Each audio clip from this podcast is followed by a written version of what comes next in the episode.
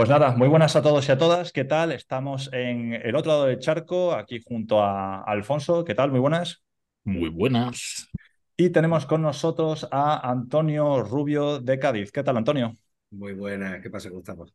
Bien, pues como bien sabéis, aquí en el podcast estamos entrevistando a, gente que ha estudiado y ha trabajado en el, extranjero, concretamente en diferentes países de Europa. Eh, Antonio, al fin y al cabo, este podcast va a ser bastante sencillo. Es una entrevista pues, que Alfonso y yo iremos haciendo preguntas y demás, ¿vale? no te asustes, ¿eh? no, no, yo creo sin, que lo puedo aguantar. Sin miedo, sin miedo. Empecemos con preguntas un poco personales sobre tu comienzo de tu etapa y demás, sobre tu carrera, el tema de mudanzas, las diferencias culturales, alguna pregunta curiosa y divertida. También te preguntaremos sobre el estilo de vida y tus pasatiempos alguna pregunta más de reflexión haremos así más profunda y sobre todo, pues bueno, preguntas de inmigración, adaptación y demás, ¿vale? Etapas que la gente... ¿Empiezo yo mismo? ¿Crees en el amor? Por desgracia sí creo. Oh, ya empezamos mal. No, no, no, bueno, te dejo, a ti, te dejo a ti. Antonio, cuéntanos un poco sobre ti. ¿Cómo fue eh, crecer en Cádiz? Pues bueno, la verdad que Cádiz para crecer es una ciudad muy tranquila. Yo diría que de hecho pues el para mí, también lo digo con parte del orgullo del oriundo, ¿no? Pero es la ciudad perfecta tanto para crecer como para envejecer. Luego para el periodo ahí entre medio, para el periodo ahí de entre medio está un poco más complicado. Alfonso, ¿Es una ciudad económica? Eh, a la hora de alquilar y eso, no, a la hora de vivir no es demasiado cara, la verdad. Sí. Eh, ¿Y, la, gastronomía qué tal? Se me sincero. La gastronomía de puta madre. ¿El, pescadito, ¿El pescadito o...? A ver, el está muy bien, pero hay otras cosas también, ¿sabes? Oh. sus, chicharrones, sus ortiguillas, sus cosas. Hay, hay cosas buenas que comer. ¿Y el hachís qué tal? El hachís pasado. bueno. No, no, nada. Yo no voy, a, no voy a emitir más comentarios al respecto de eso. Ah, no, no, es que estabas estornudando. Disculpa, cuéntame, ¿cómo vas? El hachisa. Eh, ¿Qué te motivó a ti a estudiar, a estudiar la carrera eh, de veterinaria? Eh, pues bueno, la verdad que desde muy chico mmm, siempre dije que quería ser veterinario, o bueno, por lo menos trabajar con animales. Realmente con el tiempo me he dado cuenta de que era más trabajar con animales. Eso es una cosa que yo disfruto mucho y realmente no hay, o sea, una persona que no provenga del campo no puede introducirse a un campo como por ejemplo la ganadería, así como así, ¿sabes? Hace falta unas inversiones de dinero muy grandes y demás. Entonces, para mí era evidente que si yo quería trabajar con animales tenía que ser veterinario, ¿sabes? Y desde muy pequeño, desde primaria o incluso antes, ya fui directo a eso.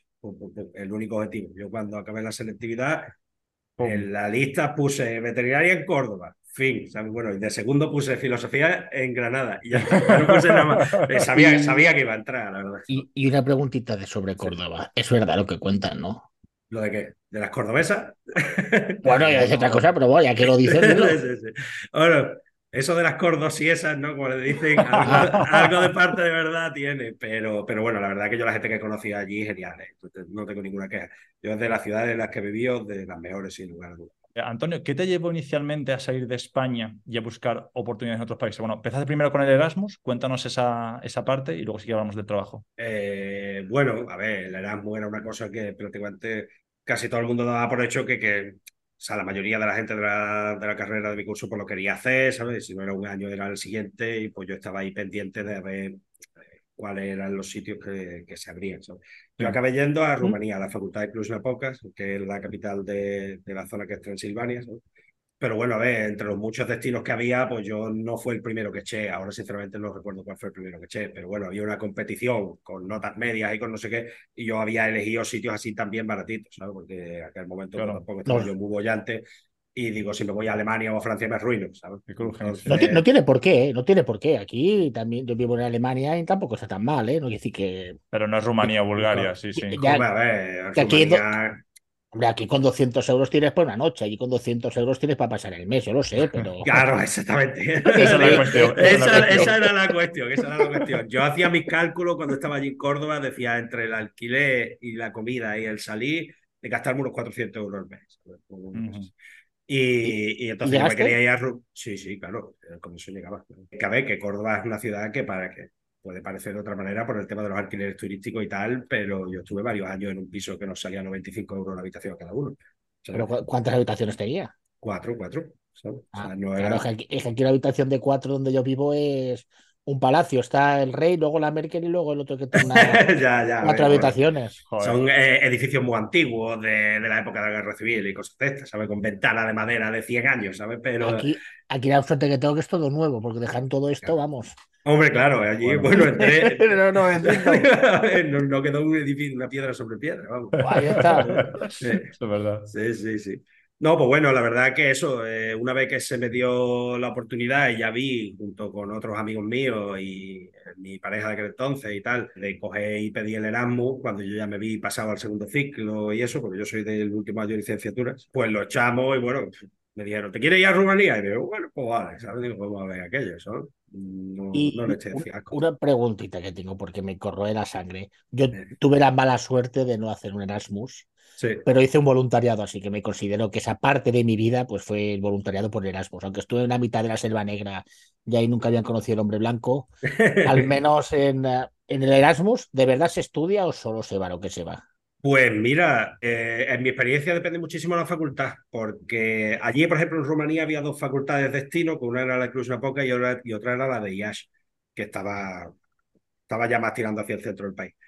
Y en IAS, los amigos que yo tenía allí me decían que es que no hacían nada. O sea, que se saltaban las clases, estaban todo el día de viaje, no sé qué. Nosotros teníamos que ir en Cluj Napoca, era el 75% de las clases teóricas y el 100% de las prácticas Ostras. y, y te, vamos, yo no, de verdad te lo digo, que yo hasta que no me fui de Erasmus no aprendí lo que era estudiar de verdad, ¿eh? te lo juro, ¿eh? ¿Sabes? Digo, sea, nos dieron palos y luego, a ver, eh, yo me fui con el cuarto año de veterinaria para allá, ¿sabes? Pero claro, allí las asignaturas del cuarto año de veterinaria están divididas entre varios años, entonces me Mm. coincidían algunas. Yo tuve que hacer enfermedades infecciosas la mitad en rumano, ¿sabes? Ostras. Eh, el, el pua, me- pua- ¿cómo era? Pula mea morsimati está a los cojones, ¿no? a ver, eso no No lo samba ponen pula mucho, mata. ¿eh? ah, no. El número Hostia, Nubayé y todo eso. No, no, hombre, yo, yo trabajo con rumanos y solo tienen tres palabras. Pula, samba, pula, mata y cuál era la otra. Buah, Morsimati. tío, Yo lo he menos es olvidado lo- todo. Yo lo he olvidado todo, todo. ¿sabes? A ver, ¿Es hace. difícil? ¿Es difícil el Mm, rumano? Leerlo no. Leerlo es muy fácil, pero porque es un idioma de romance como el nuestro, Claro. ¿sabes? Pero, eh, pero la pronunciación era complicada. Eh, cosas como los números, después tenían cuántos, yo no sé cuántas vocales tenían, nueve o diez, ¿sabes? Era una cosa. Joder. Era, era complicadillo hablarlo. Lo que pasa es que tú ya pues, te sabías hacer entender como los indios, ¿sabes? Y más o menos, pero cuando llegamos, evidentemente, no hablamos nada, nadie hablaba inglés, ¿sabes? Eso es lo que te iba a ver, preguntar. Había algunas personas que hablaban español por las telenovelas, ¿sabes? Eh, Sí, sobre sí, eso lo he todo- conocido. sobre Ostras. todo señoras, señoras mayores y eso, y las chavalas que se habían criado con sus abuelas, que lo veían con ellas, sabían hablar español más o menos, ¿sabes? Bueno. ¿Y a- ¿Allí Eh, hablaban ruso o no? No, no, no, es rumano y húngaro. que Claro. Vamos, la, esa, aquella zona está muy dividida porque tiene un movimiento independentista húngaro muy fuerte, porque Sí, digamos Transilvania era de Hungría Ujú. y después de la Primera Guerra Mundial, si no recuerdo mal, se le dio a Rumanía. ¿sabes? Entonces, eh, hay, hay mucha gente que sus abuelos eran húngaros, o sus tatarabuelos, o sus bisabuelos, perdón, y, y tienen, o sea, tú vas allí, a incluso una poca, tiene bares para húngaros y bares para rumanos. Tiene no sé qué, un Eh, Era partido europeo, vamos, entonces. eh, ti- ti- tiene un toque así extraño, ¿sabes? Además existe también- ese rencor, ¿sabes? A ti te veo rubio, bájate de la calle. No, me fascina, tío. Me Ah, ti te, te veían allí extranjeros y te, y te aceptaban estos lados. No Sí. Lo único que Pues- tenías que tener problemas era cuando ya se hacían las tantas en la noche, ya se había bebido y tal, no Ah, fueras pero a eso es donde vayas. Eso, Eso eso es donde vayas. importante, eso es importante. Mm. Yo, el único sitio en el que he visto peleas igual que allí ha sido en Inglaterra, ¿sabes? En la Inglaterra profunda también eh, puedes verte Hostia. peleas de bar ahí por derecho, pero claro, Donde yo soy en España. no lo he chips, visto. ¿no? Típico pub a las, bueno, que te iba a decir 3 de la mañana, a las 11 de la noche. Eso es el after, ¿no? Sí, sí, sí. Unido. A- Ahí es que empiezan a beber Reino súper- Unido sí, tío. súper pronto. Antes de entrar en Reino Unido, eh, ¿qué no puedes contar así sobre Rumanía? Algo único que, que viviste, ya sea con la sociedad Bueno. de allí, una, una experiencia, una aventura. Es que todo me ha resultado súper diferente, ¿sabes? O sea, tú, Sí. el- antes de haber viajado por Europa un poquito, yo qué sé, yo había ido a Francia ya por aquel entonces, Mm, eh, había, había visitado Alemania, tal, pero mm, yo qué sé, me había resultado como más cercano, o sea, una cosa más culturalmente más tal, pero cuando llegué allá a Rumanía, pues vi eh, que era un sitio muy diferente, ya desde la gastronomía, ¿sabes? Que por cierto, increíble, me gustó un montón. Eh, hasta, bueno, yo qué sé, las costumbres de la gente. Hay cosas que, bueno, eh, yo en mi caso no me considero una persona religiosa, pero la clase de veterinaria de allí, nueve de cada diez iban a misa todos los domingos.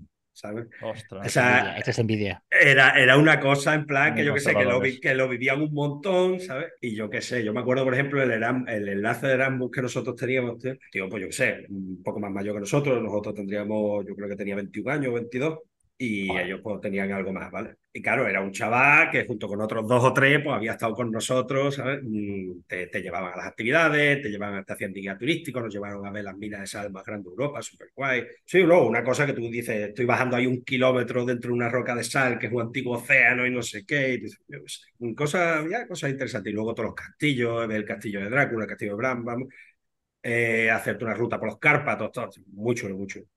Pero claro, nosotros pues lo conocíamos como gente así festiva y no sé cuánto, ¿sabes? Y me acuerdo yo porque una vez pues salió el tema precisamente de los derechos de los homosexuales, ¿sabes?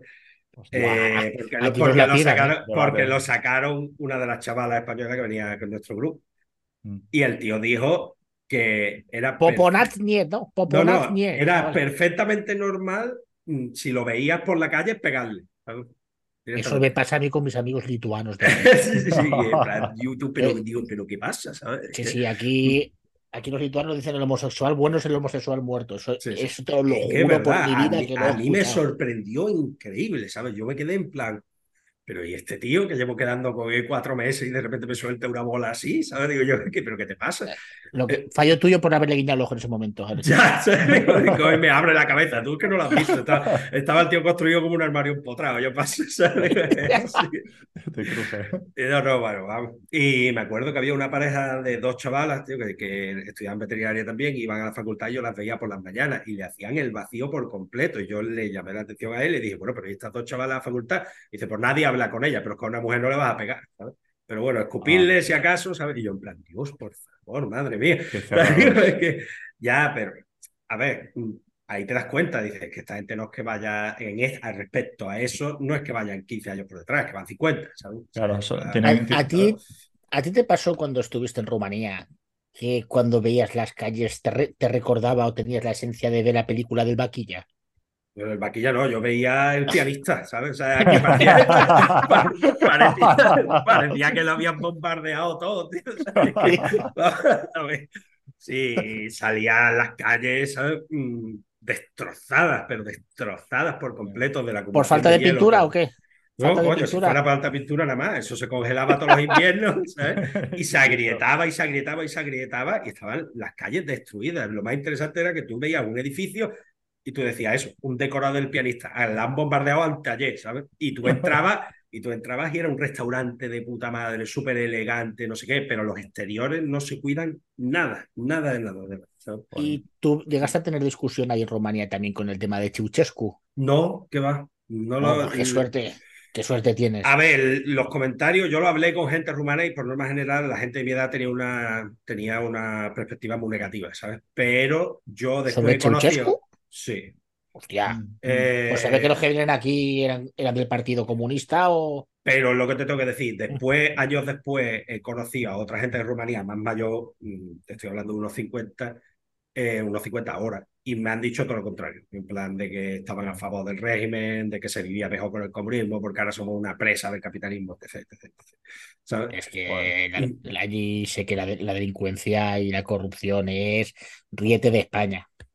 Ya lo, un- es verdad que, por ejemplo, me acuerdo de comentarlo con ellos, con los chavales que estudiaban allí, eh, los rumanos se juntaban con nosotros. Para ellos, si tú te declarabas comunista en público, era como si tú a ti, aquí te declararas nazi en público. ¿sabes? Ya. Es lo opuesto a lo que se vive en España. En España tú dices que eres comunista, la gente te dice, ok.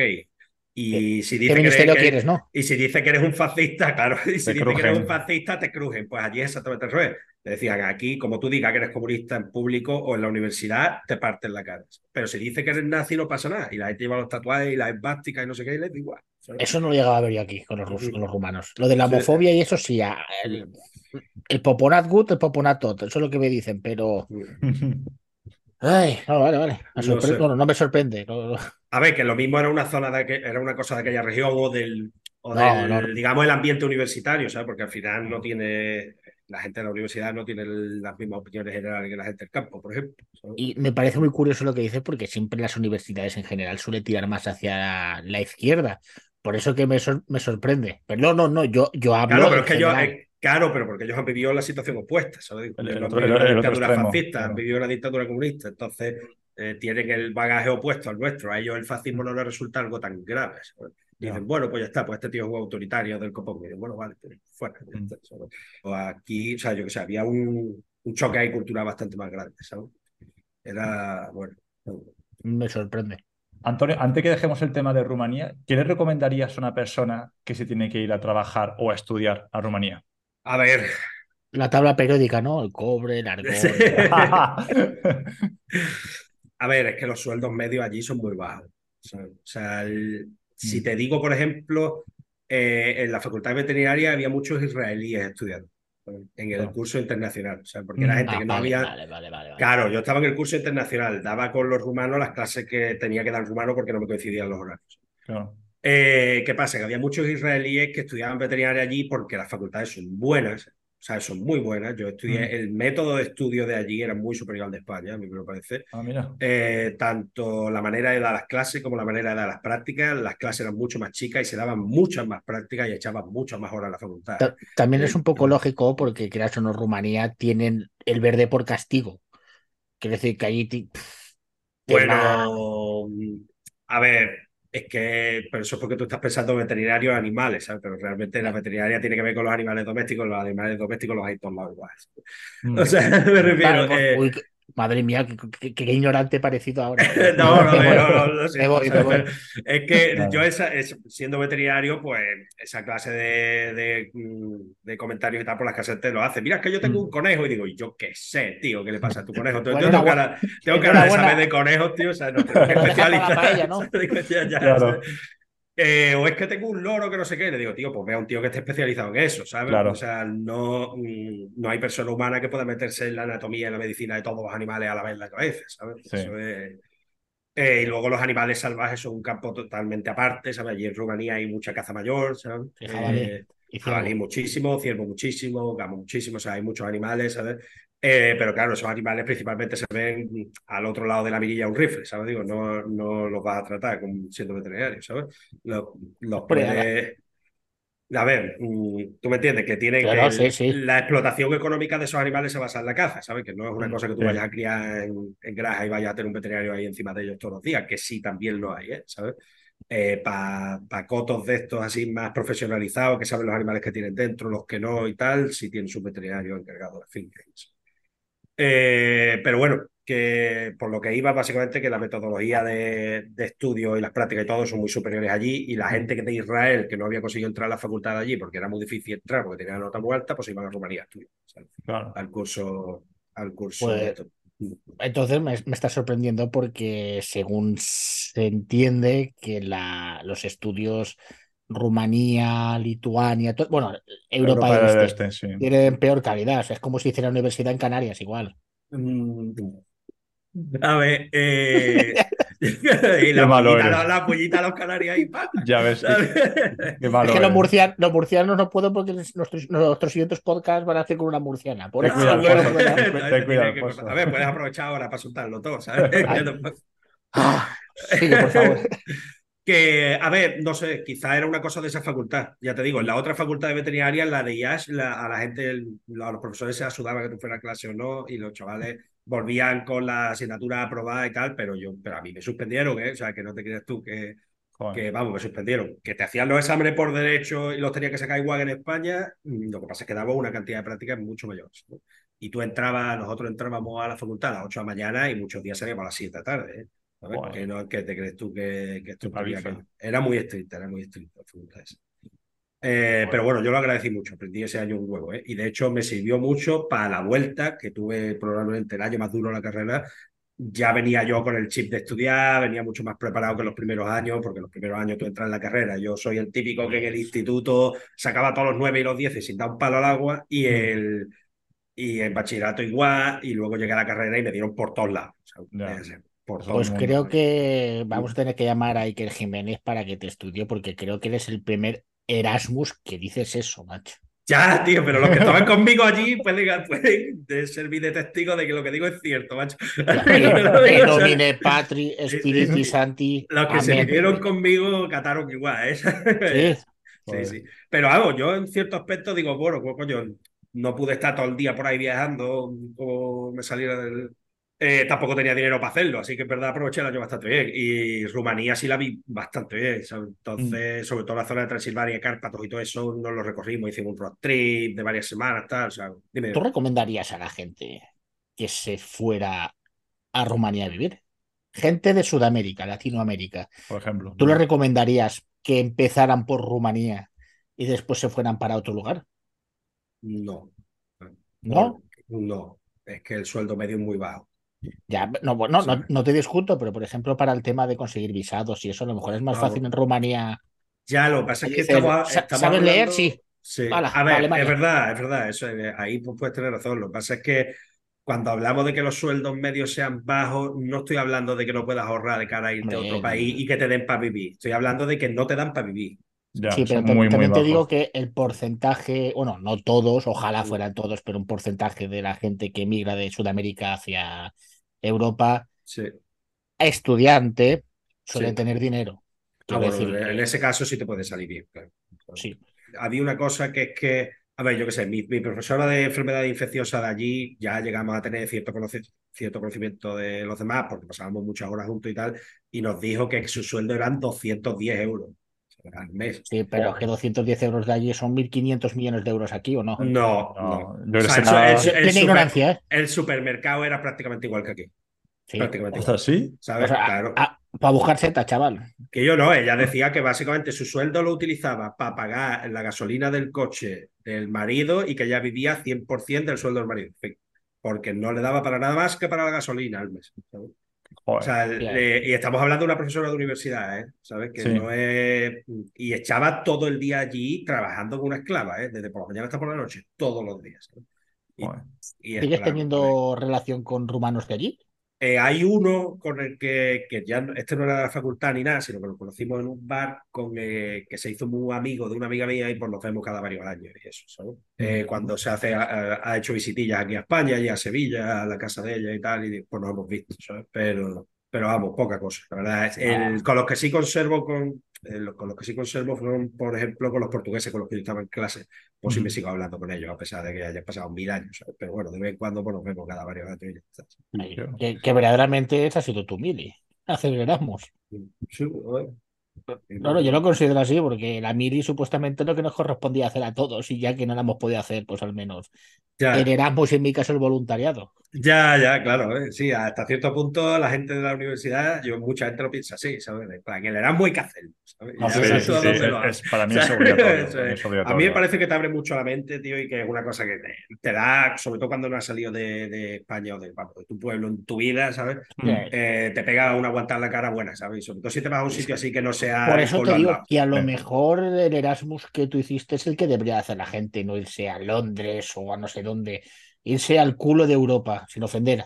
Ya, a ver, yo creo que sí, a mí ya te digo, me resultó una experiencia enriquecedora, ¿sabes? Yo es verdad que ya había tenido contacto con gente de Europa del Este y tal, porque estuve, aunque menos tiempo, pero eh, estuve haciendo un curso de inglés en, Edimburgo y eché allí mes y pico, y, la gente con la que nos juntábamos, pues había uno de Arabia Saudí, tres japoneses y los europeos del Este, básicamente. Entonces, pues hicimos, y ya veía yo un poquito por dónde se podían pedir los tiros, ¿sabes? Cuando llegué allí, pero claro, vivirlo allí es diferente y bajarte allí y decir, tengo hambre, ¿sabes? Voy a pedir algo aquí, me voy a comer un bocata de eso que lo estoy viendo, no sé cómo se pronuncia eso y no sé qué, y acercarte y que no, y tener que atenderte así por signos y no sé cuánto, pues es una experiencia pues, e-, Edimburgo no tiene que ser barato tampoco, ¿eh? Edimburgo. No, pero el curso, era un curso de esto de, de la Junta de Andalucía Ah, y, te ponían el y te ponían el dinero del curso y el alojamiento y la comida. Entonces, Joder. Eh, ¿Sigue habiendo cosas de esas o no tienes ni idea? Pues la verdad que no tengo ni idea. Pues yo lo hice con 18 años. algo, igual tendrá que haber de intercambio, quizá, o, posibilidades. Puede ser. Puede ser, no sé. Yo lo vi, lo eché, me cogieron que me fui para allá, ¿sabes? Tampoco, vamos, el primer mes y pico de segundo año de facultad lo eché allí en Edimburgo. Tú luego volviste a, de vuelta a, terminar tus estudios y más tarde te fuiste a Azores. Eh, ¿Fue cuando justo terminaste tu primera experiencia laboral? ¡Qué envidia! ¡Qué envidia! Tío. A ver, yo, yo, fui a Azores en invierno. Hostia, que, madre mía, a, buscar ballenas, porque no sé qué coño no, la, Azores. Las vimos, las vimos, tío. No, sí, sí, vamos. Qué pro. El, a ver, yo fui a hacer el Erasmus práctico de cuatro meses. ¿A las Azores? Sí. sí. Tío. Pues, tío, precisamente con las chavalas portuguesas que había conocido que el Erasmus, nos dijeron, mira, eh, conocemos a un profesor que... A las Azores, tío. Claro, claro. Es como ir a recoger vino a la madera, tío, no me jodas. Estuvo muy bien, ¿eh? Pero bueno, eso, me dijeron, mandó un correito y, yo, y yo, Rubio, eh, tengo un profesor que conoce a uno en Azores y ha dicho que a lo mejor nos puede enganchar para un Erasmus práctico. ¿Ustedes queréis venir? Vámonos, nos vamos. Y entre cuatro nos cogimos una casa allí y, y estuvimos, ¿Es caro? estuvimos trabajando. Ya. No, era caro. a ver, es verdad que de esto ya hace que 7, 8 años la inflación. Tampoco, tampoco hace tanto, coño. Sí, el, pero bueno, el, DNI era de plástico, no de papel, joder. ya, pero mira, una, una garrafa de aceite por aquel entonces valía 15 euros y ahora vale 40. ¿Ahí se paga tasas? ¿Tasas de qué? El IVA, ¿allí IVA? Impuestos, como. Sí, era mucho más bajo, era mucho más bajo. Vale, vale, como en Canarias o sea, sería. El, el, paquete de tabaco valía un euro ochenta, ¿sabes? Era una cosa en plan. Ah, mira.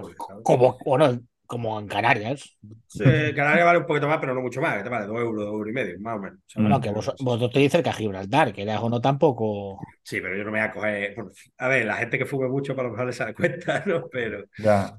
Pero bueno, la verdad que, que las Azores era un sitio muy bonito Allí el clima nunca se llega a recrudecer realmente, ¿sabes? O sea, las temperaturas mm. máximas en todo el año, incluido el verano, son 20-22 grados y las mínimas de todo el año son 12, ¿sabes? O sea, pero aquí no es ecuatorial, ¿no? Aquí yo no sé ecuatorial, no llega. No, pero tiene una corriente marina que. Sí, la del, la del Golfo. Sí, que se, llama, se llama Welling, que va por el, por el, Golfo de México y llega. Y supuestamente es la que entraría hacia el Mediterráneo. Mm. Pues precisamente por eso las temperaturas son muy mild, ¿sabes? O sea, es una cosa Lo que... muy, muy claro. ¿Allí llegaste a ver el sol o no? Sí, sí. Sí. sí. Joder, lo que sí es cierto porque uno de cada dos días te llovía. Pasa que te llovía, Ahora, te llovía. Te llovía chirimiri, es... ¿sabes? No te claro, llovía sí. en plan. ¿sabes? Pues aquí en Alemania es 13 cada uno, macho. Así que no te quejes que al menos. no, no, a ver, yo no tengo problema ninguno. A mí Azores me encantó, ¿sabes? Lo que sí Ah, es sí, sí. cierto porque es una zona que la gente va de turismo y no sé qué y se lo pasa muy bien, pero hay una depresión económica allí muy importante, ¿sabes? O sea, es por la calle, problemas de, de drogas. Sí. eh, Hostia, sí, pues tra- sí. Para, tras- para transportar allí drogas no tienen que ser baratas, ¿eh? Tú veías la calle y aquello parecía The Walking Dead, ¿sabes? Que, que eso era joder. una cosa. A ver, depende, de los, depende del pueblo. Ponta Delgada, que es la capital, menos, pero nosotros vivíamos al lado de un pueblo que voy a decir el nombre, no es real, que se llama Rabo de Page, Mm. que. ¿sabes? Empezó El- filo. Y el pueblo ese se supone que es el pueblo más deprimido económicamente de Portugal. Entonces. Mm, eh, Pero ah, me, me sorprende porque. ¿Cuántas islas son? Cuatro, ¿no? oh, tío, Habitables. Habitables, digo. No sé. Cuatro o cinco, no sé. Sí, pero me, me sorprende el tema de drogas. Si drogas hay, hasta en la isla de Tabarca, quiere decir que, que son dos calles, eso lo sé, pero que me llega a sorprender bastante que haya tanta influencia de drogas. ¿Sabes qué tipos de droga hay, por curiosidad? Fentanilo ya habrá, me imagino, pero Me Imagino, a ver, yo a mí el- por la pinta que tenía la gente, que yo tenía pinta de heroína totalmente. Mm. Eh, lo que pasa es que, bueno, después, pues las drogas así más recreativas, la marihuana Sí. y el hachís, allí se fuman en la calle, ¿sabes? O sea, no Mm. estás despenalizado y a la gente le da igual, y en Azores más todavía, ¿sabes? O sea, Claro. aquello era- tú, ibas, tú ibas a echarte una cerveza por ahí y la gente se estaba echando sus porrillos por la calle. y- Pero sí te tengo que decir que eso, una vez que te salías de Ponta Delgada, el resto de, vamos, la gente encantadora, los pueblos maravillosos, unos paisajes espectaculares. Yo Sí, nada más que tengo cosas buenas prácticamente que decir, he empezado por lo malo, ¿vale? pero, pero- de- depende de quién, ¿eh? Depende de bueno, quién. ya, claro.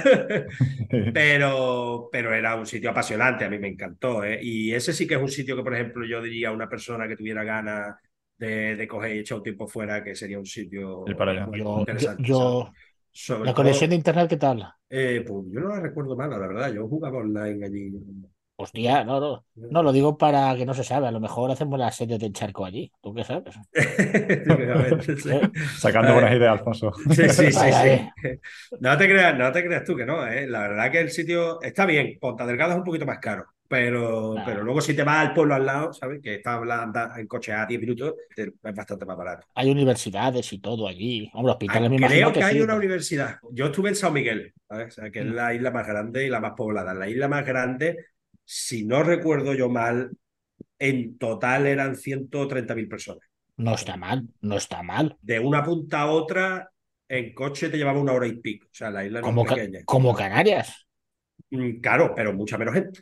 O sea, es, que, en Canarias tiene gente por castigo, sí, ¿verdad? Claro, es que, entonces, ¿qué pasa? Que la, que la isla está muy despoblada, Hay más vacas que personas, para empezar, ¿sabes? Digo, yo siendo veterinario fui para allá por eso, Digo, es que, eh, eh, en Alemania creo que también, ¿eh? No, en Alemania, y si nos vamos a Holanda, yo creo que vamos. no, no, ahí... En la búsqueda de un nuevo horizonte siempre comienza un viaje lleno de desafíos y oportunidades para aquellos valientes que emigran de España y Sudamérica en busca de un futuro en Europa. La vida en un nuevo país puede parecer abrumadora al principio, pero no estáis solos. En Vivir en Europa encontrarás una comunidad que te respalda en cada paso de tu viaje. Somos una comunidad hispana de inmigrantes unidos por la solidaridad y el deseo de tener éxito Aquí encontrarás orientación, amistad y las herramientas necesarias para construir la vida que siempre soñaste. Juntos construiremos un puente de ayuda y compañerismo para que puedas disfrutar plenamente de tu experiencia como emigrante hispanoparlante en Europa. Vivir en Tú entonces terminas tu etapas ahí en los Azores, llegas de vuelta a, Córdoba, me imagino, terminas los estudios. Yo, ya, eh, bueno, sí, volví, hice mi último examen que me quedaba, luego me fui para Cádiz, me puse a echar currículum como todo el mundo, no sabía nada, trabajo lamentable, básicamente. Eh, una pregunta, ¿qué recomendarías cuando latino, da igual de dónde sea, quieren ir a vivir a España, recién terminada la carrera, ¿dónde les recomendarías que echaran currículum? A ver, es que depende mucho de la profesión, ¿sabes? Eh, el, a ver, las más típicas son Madrid y Barcelona por, oferta de por oferta de trabajo, pero por ejemplo Sevilla es relativamente más barata y está muy bien. Córdoba es una ciudad muy bonita también y que tiene un polo industrial y tiene sus cosas, o sea, tiene trabajo realmente. Si vienes por, para trabajar en un sector servicios, prácticamente cualquier ciudad grande con turismo te vale. Si vienes para trabajar en un sector industrial, lo vas a tener que buscar, Y a lo mejor te tienes que ir a un sitio menos poblado, ¿sabes? Porque hay muchas zonas de la España vaciada, entre comillas, que, que tienen sus fábricas, tienen sus polos industriales y tal, y hay gente que se busca de esto.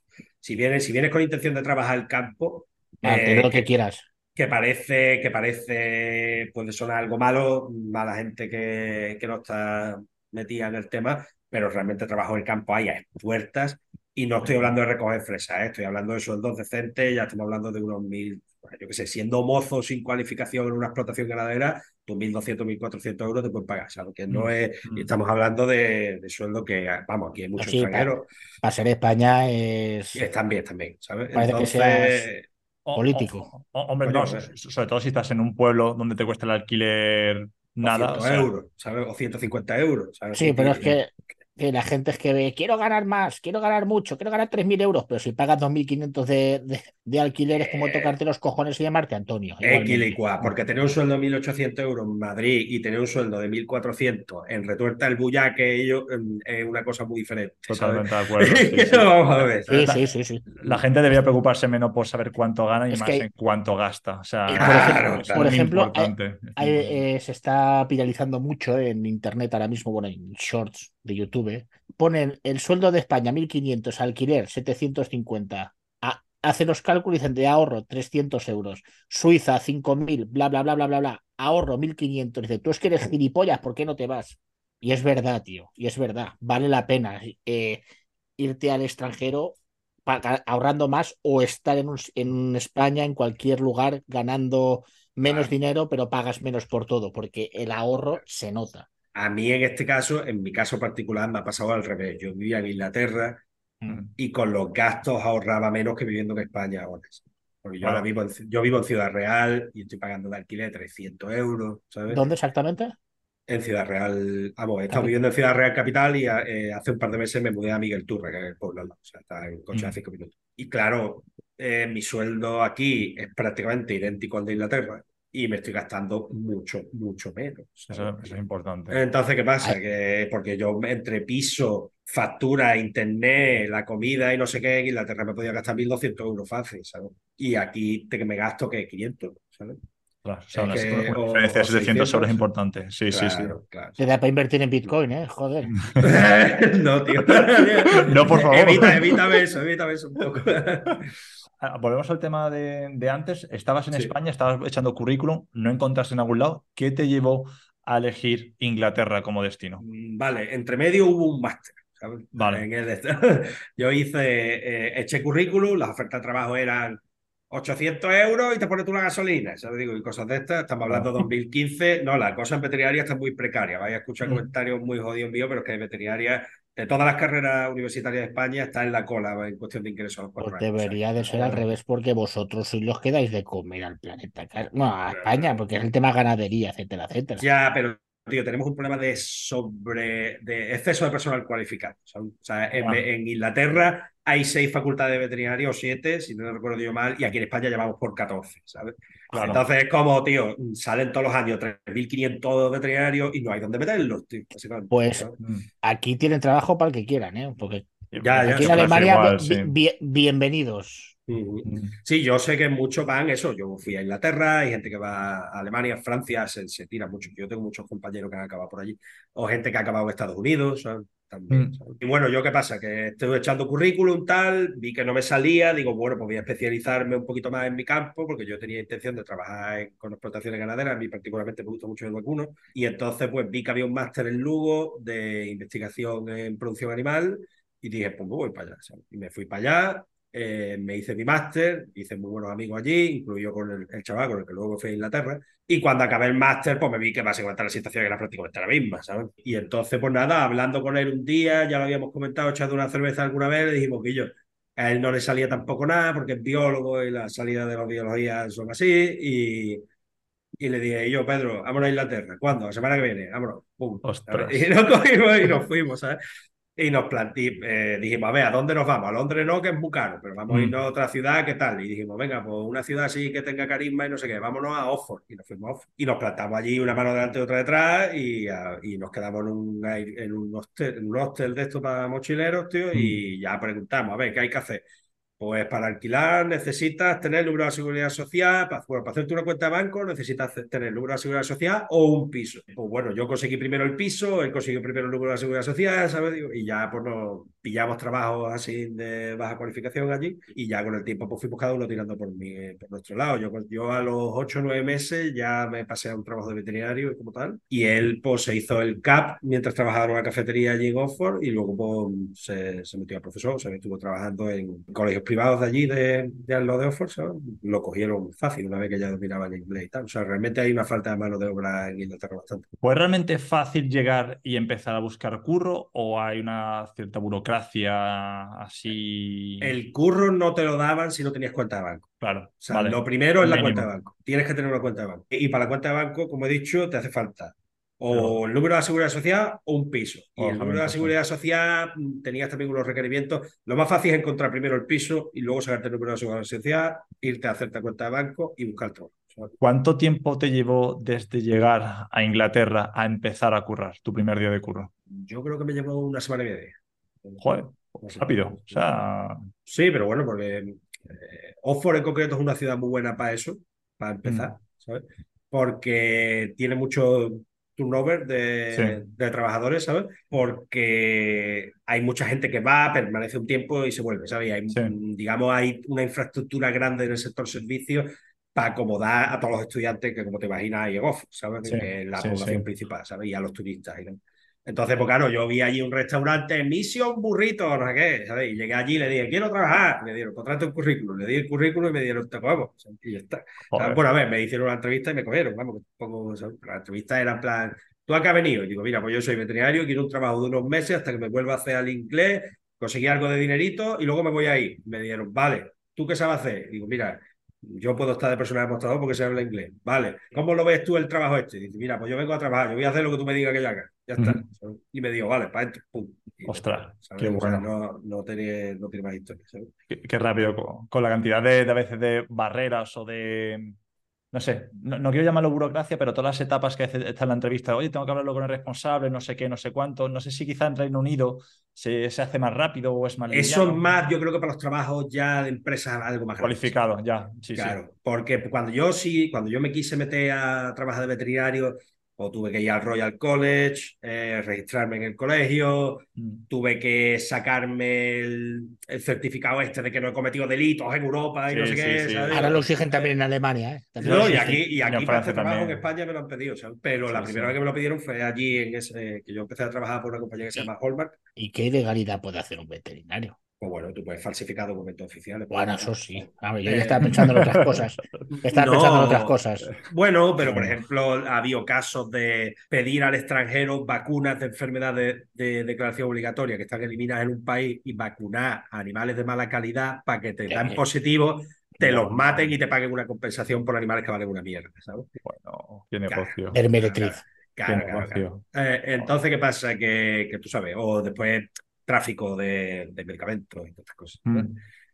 Eh, pero bueno, y luego hay, eh, crímenes de carácter negligente, ¿sabes? Eh, en España el tema de la silecina, el silecina se llama el, el narcótico para caballos, silecina, sí. Ah, pues el nombre comercial no lo sé, ¿sabes? Pero aquí el, típico que utilizaba House, ¿sabes? Digo, ¿cómo se va? Es que yo el caballo, tío, de no toco un caballo en 15 años. ¿Qué es un eh, sedante o qué es Sí, es que sí, sí, lo que pasa es que, bueno, tiene, que provoca adicción, ¿sabes?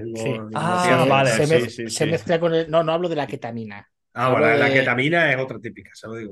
Sí, lo digo porque justamente estaba viendo que ya el fentanilo, lo que es, encima sí que están usando un tipo de narcótico para, para caballos que mezcla lo que es el fentanilo con el narcótico de caballos y vamos, que lo, lo bueno, les hace necropsia directamente. Puedes ver vídeos por YouTube de Arriete de The Walking Dead. A preguntar, Antonio, ya que has hablado al principio del podcast sobre esa Bretaña o ese, bueno, ese Reino Unido profundo de esos pueblos que la gente es muy bruta y demás, ¿cómo es el inglés de campo? Yo tengo una curiosidad por, Incomprensible. A ver, yo, yo sabía hablar inglés antes de Inglaterra bastante bien, ¿sabes? Porque me estoy tirando flores, pero lo hablo bien porque llevo toda mi vida he jugado videojuegos en inglés, todas las películas me las veo en inglés, todo esto siempre lo he hecho todo en inglés.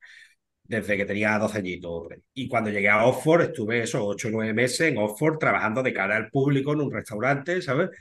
O sea que, y todos mis amigos eran, extranjeros o ingleses, o sea que el inglés lo dominaba. Yo llegué el día uno al campo y no entendía nada Nada, Entonces, lo del tema del Brexit, es cierto que han sido los paletos de los pueblos, que no los estoy ofendiendo, sino cuando le digo paletos es a nivel de centricidad hacia Europa, los, bueno, la manera que de ser que tienen el 51% de, de la votación es verídico de que no quieren al extranjero. Yo no estoy seguro de que en Inglaterra, el, o sea, que el Reino Unido, el 51% de la población viva en un entorno rural.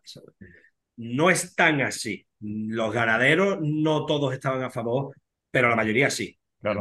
quiero decir. Lo que estaban, pero ellos no lo veían como se vendió aquí. O sea, aquí te vendían que los ingleses votaban que sí al Brexit porque querían menos inmigrantes.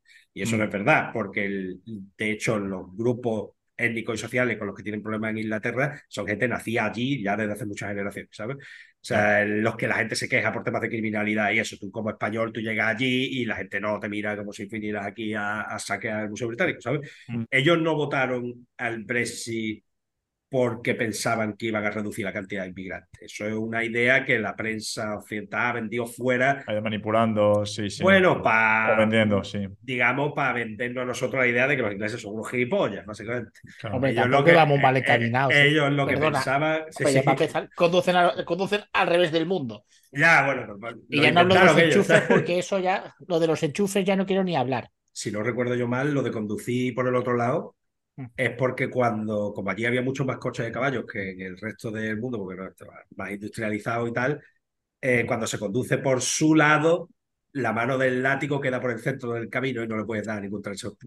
Eso, eso lo he escuchado yo también. Eh, pero bueno, que básicamente los ingleses pensaban que estaban votando que sí al Brexit, la mayoría de los que yo he conocido en el ambiente rural, tampoco puedo coger y ponerlo en boca de todo el mundo, era que estaban recuperando soberanía nacional, básicamente. Ellos decían, mira, Claro, eh, ha, habido, ha habido varias decisiones, ha habido varias decisiones ya que hemos tenido que tomar a nivel de gobierno porque Europa nos la ha impuesto. Pues les ha salido rentable, ¿eh? No, les ha salido como el culo, pero Sí, es verdad que, tú lo, culo, que tú sí. lo hablas con- tú lo hablabas con ellos y la mayoría te decía, mira, que si nos va mal 20 años después del Brexit, que nos vaya mal, ya recuperaremos. Tomas por culo. O sea, que, Pues que la la- Commonwealth la lleva en jodida, ¿eh? la intención es eh, Mm. no depender de un gobierno ex- extranjero. Sí, que, que- que la, la Unión Europea. Estados no Unidos no cuenta, ¿no?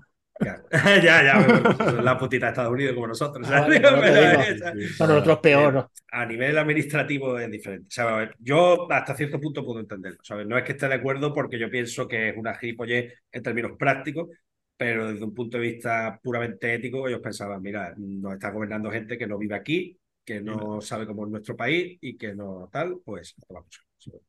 Entonces, mm, a mí, pues evidentemente yo venía con las ideas acerca del Brexit las mismas que todo el mundo, ¿sabes? Digo, de España o lo que sea, pero luego cuando lo hablas, pues tú dices, bueno, pues, que no son que aquello no es como en las colinas tiene ojos, ¿sabes? Que no son paletos de estos endógamos, ¿sabes? Mira, No, que, no que son bárbaros. sí, que sí. Claro, claro, o sea, que yo que sé, que la gente tiene su razonamiento detrás de las cosas Sí, que son- hace, que, son que como si, no, los- no hubiera, si no, no hubieran votado 40 millones a favor de eso. Ya. ¿sabes lo Como los de Palmar de Troya, ¿no? Presuntamente. Sí, sí, sí. Te, te iba a preguntar, eh, yo tengo una perspectiva de Reino Unido muy mala con respecto a la gastronomía y creo que tengo razón. ¿Eh, ¿Realmente es tan mala? Es abominable. ¿sabes? es abominable. A ver, hay cosas que están muy buenas, platos concretos. ¿sabes? El pastel de riñones está de puta madre. Eh, el shepherd's pie que hacen ellos está de puta madre. El desayuno inglés, el mejor desayuno que Eso sí, eso sí. Sí, sí, eso sí. es Eh, la hostia, la hostia. eso es increíble, ¿sabes? Eh, pero es verdad que tú te ibas a un restaurante medio decente un domingo y te decían el Sunday roast.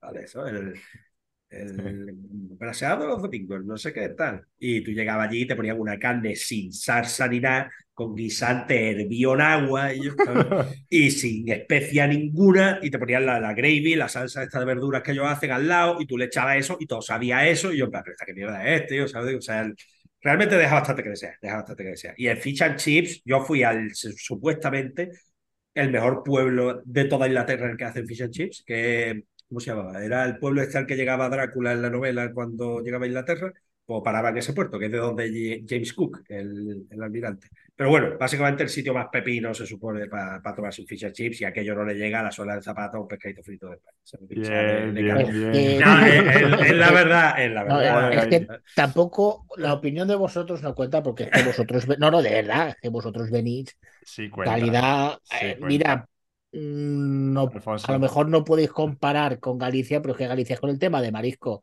pero el tema de pescado, Cádiz, no me jodas. A Ya, ver. pero tío, vamos a ver que allí tienen pescado muy bueno también y es que lo que tú no puedes hacer es freírmelo. solo freírmelo. No, no, fish and chips te ponen unos pescados buenos, ¿sabes? Son Lo que pasa sí. es que. Aquí le ponen eh, carpa, tío, en Alemania le ponen carpa, tío. ¿Carpa al Ah. fish and chips? Sí, Y tío. pero si los pescados de río saben mal, tío. Porque es que aquí no llega, tío. Aquí, aquí lo único que hay salado es. Yo, yo qué sé, es que no- ni lo sé. Bacalao, ¿no? Cosas de esas. ¿no? Sí, No, que importado, quizá, ¿no? Congelado, claro, No, importado. Claro. A ver, sí que, sí Eh. que hay, sí que hay, pero te, te paga con la córnea, te, te miran el grupo sanguíneo y dice, ¿cuál quieres ese? Y te quitan la córnea, es carísimo. Claro, claro, claro, Bueno. imagino. Allí lo que pasa es que eso, te hacen un fish and chips mm, sin especias, sin sal, Soso. metí ahí, y luego te lo ponen ahí, te echan un montón de mayonesa encima y tú dices, vete a tomar por culo. ¿sabes? O sea, ponle, ponle un gargo, oye, ponle un gargo. Un poco de ajo, un poco de cebolla. Escúpele al menos, escúpelo que tengas. Claro, Da- tío, Dale saborcito. Terrible, terrible, terrible. Eh, gastronómicamente es muy malo. Lo que pasa es que es cierto que en Inglaterra, si tú vas a una ciudad medio decente, tienes restaurantes etíope, egipcio, indio, pakistaní, turco, griego, entonces ahí eh, te había bastante bien con la comida de fuera. Te iba a preguntar, Antonio, ¿qué es lo que es realmente caro en Reino Unido y que no es, o sea, y que no lo has visto en ningún otro país europeo? Algo que digas, tú, joder, esto es realmente caro. Yo, por ejemplo, el ejemplo más caro que he visto yo es el, el zumo de naranja. Cuando tiene naranja, lo importan y es carísimo, pero igual, El zumo es verdad que es caro, tío. El aceite de oliva es caro. Hombre. Eh, importado, sí. Pero yo qué sé, yo que tampoco vi, a mí el supermercado no me parecía excesivamente caro allí tampoco. Pero, ¿sabes? pero, por ejemplo, como hablaste de que ahorrabas poco, ¿dónde se te iba tu dinero realmente? ¿Era en el, El alquiler, el alquiler? todo el alquiler, tío. Claro. O sea, eh, el alquiler y luego, por ejemplo, la council tax, la comunidad de allí. Sí. Amigo, la comunidad lo que se paga, ¿sabes? O sea, es una cosa de en plan, que como tú te vayas a una la típica casa unifamilia inglesa con tu pareja o lo que sea, ojito que vas a pagar 150 euros al mes de comunidad, ¿eh? ¿sabes? Ya. Que, que, o, o 200 euros de comunidad o 250 euros de comunidad, ¿sabes? No, no, e-, eso está también pasando también en, en Francia, aquí en, la, en las grandes ciudades, la, la comunidad te sube a veces a, a eso, a 200, 250 y dices tú, tío, pero, O sea, pero ¿cu- vamos cu- a ver. ¿comunidad de qué? O sea, la basura y, Claro, claro, claro, poco claro. más, o sea, 200 Claro, pavos, que, no. que yo que sé, que a mí aquí por la basura me cobra 50 euros al año, ¿sabes? Ya. Es que...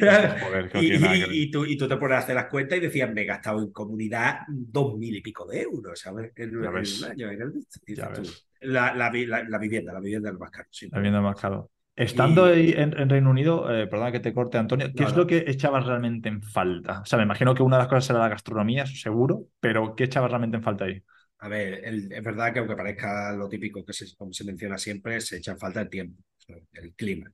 Sí, sí, Al sí. principio te da más igual, pero cuando llevas ya varios años, eh, dices, uff. Eh, no he visto el sol en cuatro meses.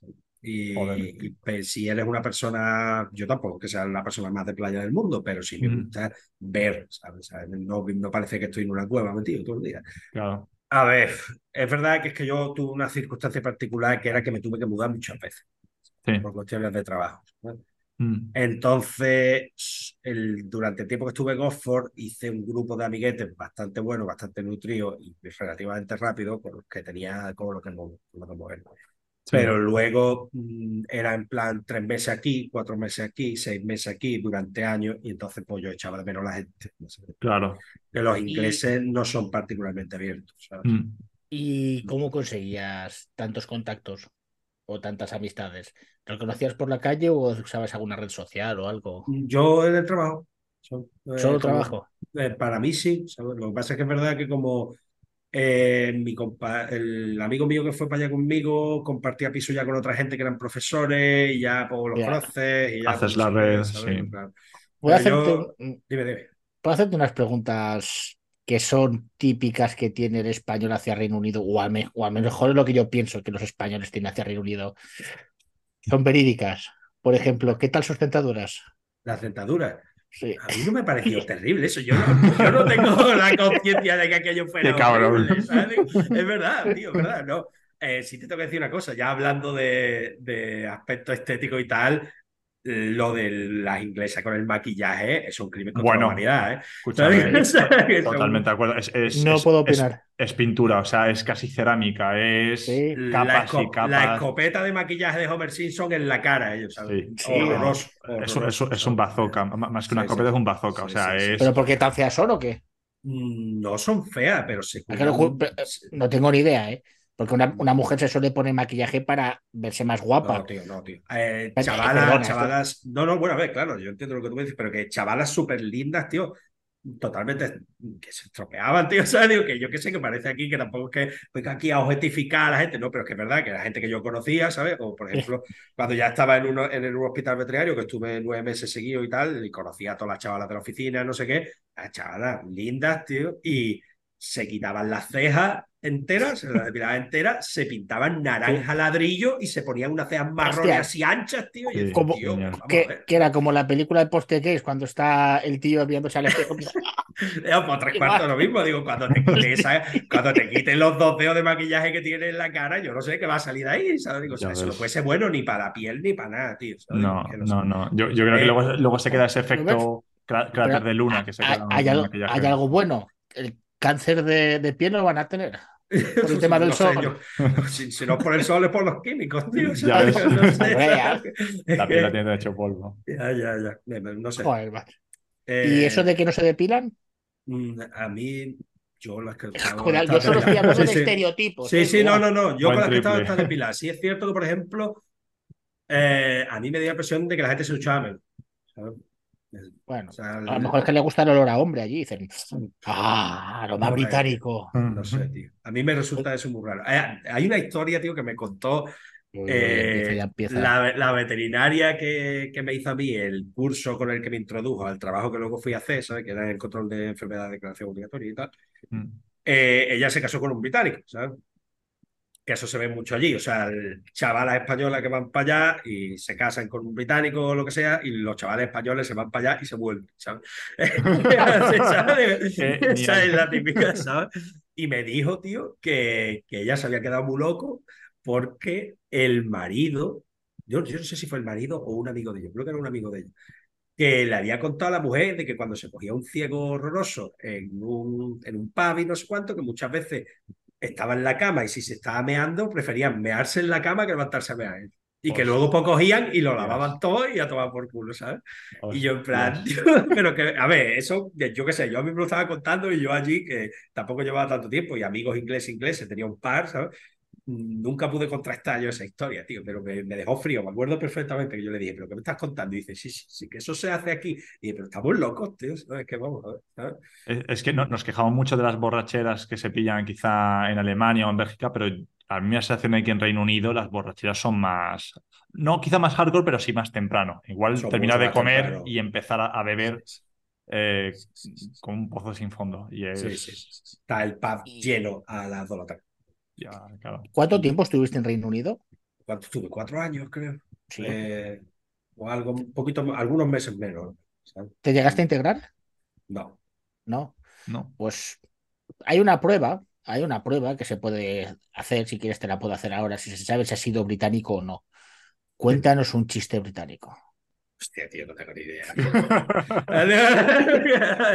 no, pues no, será porque no me hayan contado, porque al final, tío, yo qué sé, trabajaba en el campo y los ganaderos pues, te cuentan sus bromitas y tal. Pero es verdad que, yo qué sé, yo, a mí me da la impresión de que allí se lleva más las chanzas y como que tú tienes una conversación con esa persona y, y le metes pullitas y no sé qué, pero contarme un chiste como tal, pues a mí no sabría decirte. Ni siquiera, yo soy malo, yo soy malo para acordarme. Ni siquiera algún chiste de juego de palabras que le gustan muchos a ellos o... A ver, el, el clásico 789, ¿sabes? Digo, y todas estas cosas, ¿sabes? Pero... Eh...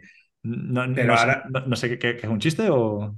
Sí, claro, tío. Me, me gusta. Es... Coño, no. Me gusta. Pero, Hay ver, que ver tío. más Beverly Hills, ¿eh? Pero eso es súper clásico. Ah, de Beverly. Hills. Vale, vale. ¿Cómo era? A ver, es una cosa muy típica que se le dice a los niños chicos de ¿sabes? Digo, ¿por qué le teme eh, ¿por qué le teme el, el, ¿Por qué el resto de números temen al 7? ¿Sabes? Digo, una cosa así. Decía, porque 7, 8, 7 se comió al 9, ¿sabes? Digo, sí. Era una chuminada de chiste, ¿sabes? Pero que, que básicamente es la típica tontería que se dice al niño chico. Y han sido el primer imperio del planeta, tío. No, no, bueno, A ver, uno... lo que te digo, conquistaron medio mundo por especie y no usar ninguna de ellas, tío. ¿sabes? Ya ves, Pero, ya ves. Increíble. No puede ser. ¿sabes? Increíble. Sí, sí. Eh, pero bueno, a ver, lo que te tengo que decir. Yo sí tengo compañeros allí que, bueno, Te veo ¿eh? prácticamente no conozco a nadie que se considere realmente integrado de los que fuimos y hay algunos que se han quedado, ya llevan ahí Mm. 7, 8 años, ¿eh? Y no se consideran integrados. Porque, Todo no, este por- es inglés, ¿eh? porque no tienen amigos ingleses, los amigos que tienen son, son, son, son amistades superficiales, Mm. esa clase de cosas, ¿sabes? Eh, la gente que se ha quedado por norma general o porque se ha sacado una pareja allí o porque se ha ido con ella, el Claro. que no se acaba volviendo, ¿sabes? ¿Qué tal en el caso de hombre, como tú eres hombre, Sí.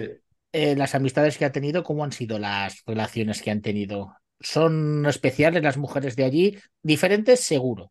Ya para empezar, si dices que conducen de, de otra manera, ya son diferentes, fijo. A ver, el, el pijerío es allí muy. Una cosa que se lleva mucho, ¿sabes? Tanto hombres como mujeres. O sea, son mucho más pijas. Mm, Le dedican mucho más detalle a la estética, aunque se hagan eso, esas cosas tan horrorosas que se hacen. Mm. Eh, entonces, por la clase de personas que tú te puedes encontrar en una ciudad grande, pues mucho más veces. O sea, que también hay mucha gente alternativa. Te vas a Bristol o te vas a donde sea. Y, Me imagino.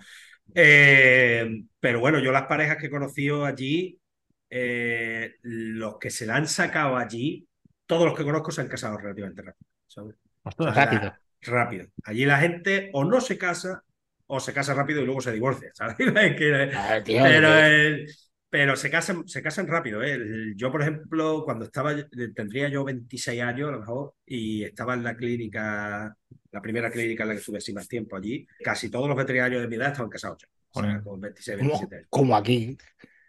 A ver, aquí. la cuestión es Aquí es que, 36, no 26. claro, pues es por lo mismo que pasa en España, ¿sabes? ¿Has soñado alguna vez con llevar tu talento y habilidades a un nuevo nivel, en un lugar lleno de oportunidades y crecimiento? ¿Has pensado en Europa como tu próximo destino?